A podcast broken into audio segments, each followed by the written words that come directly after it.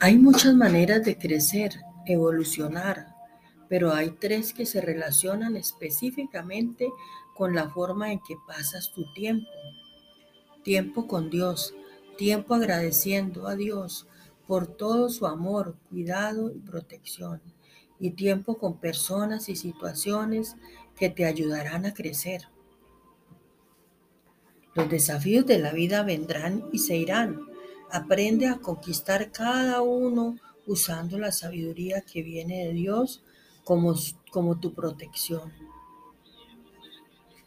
Dios no quiere que tu vida se sienta como una lucha constante.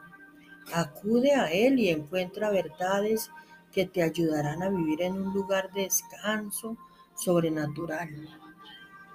No te enojes con Dios porque no te está dando todo lo que tú quieres. Él tiene un mejor plan que el tuyo. Dios no quiere que le demos un tiempo limitado. Él quiere que meditemos en Él y le permitamos que nos cambie de adentro hacia afuera.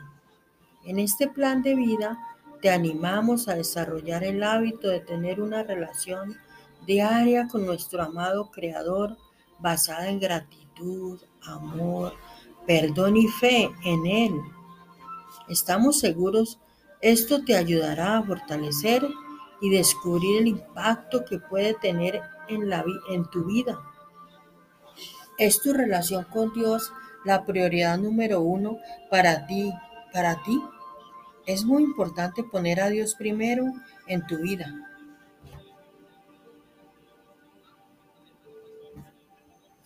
ar kokiem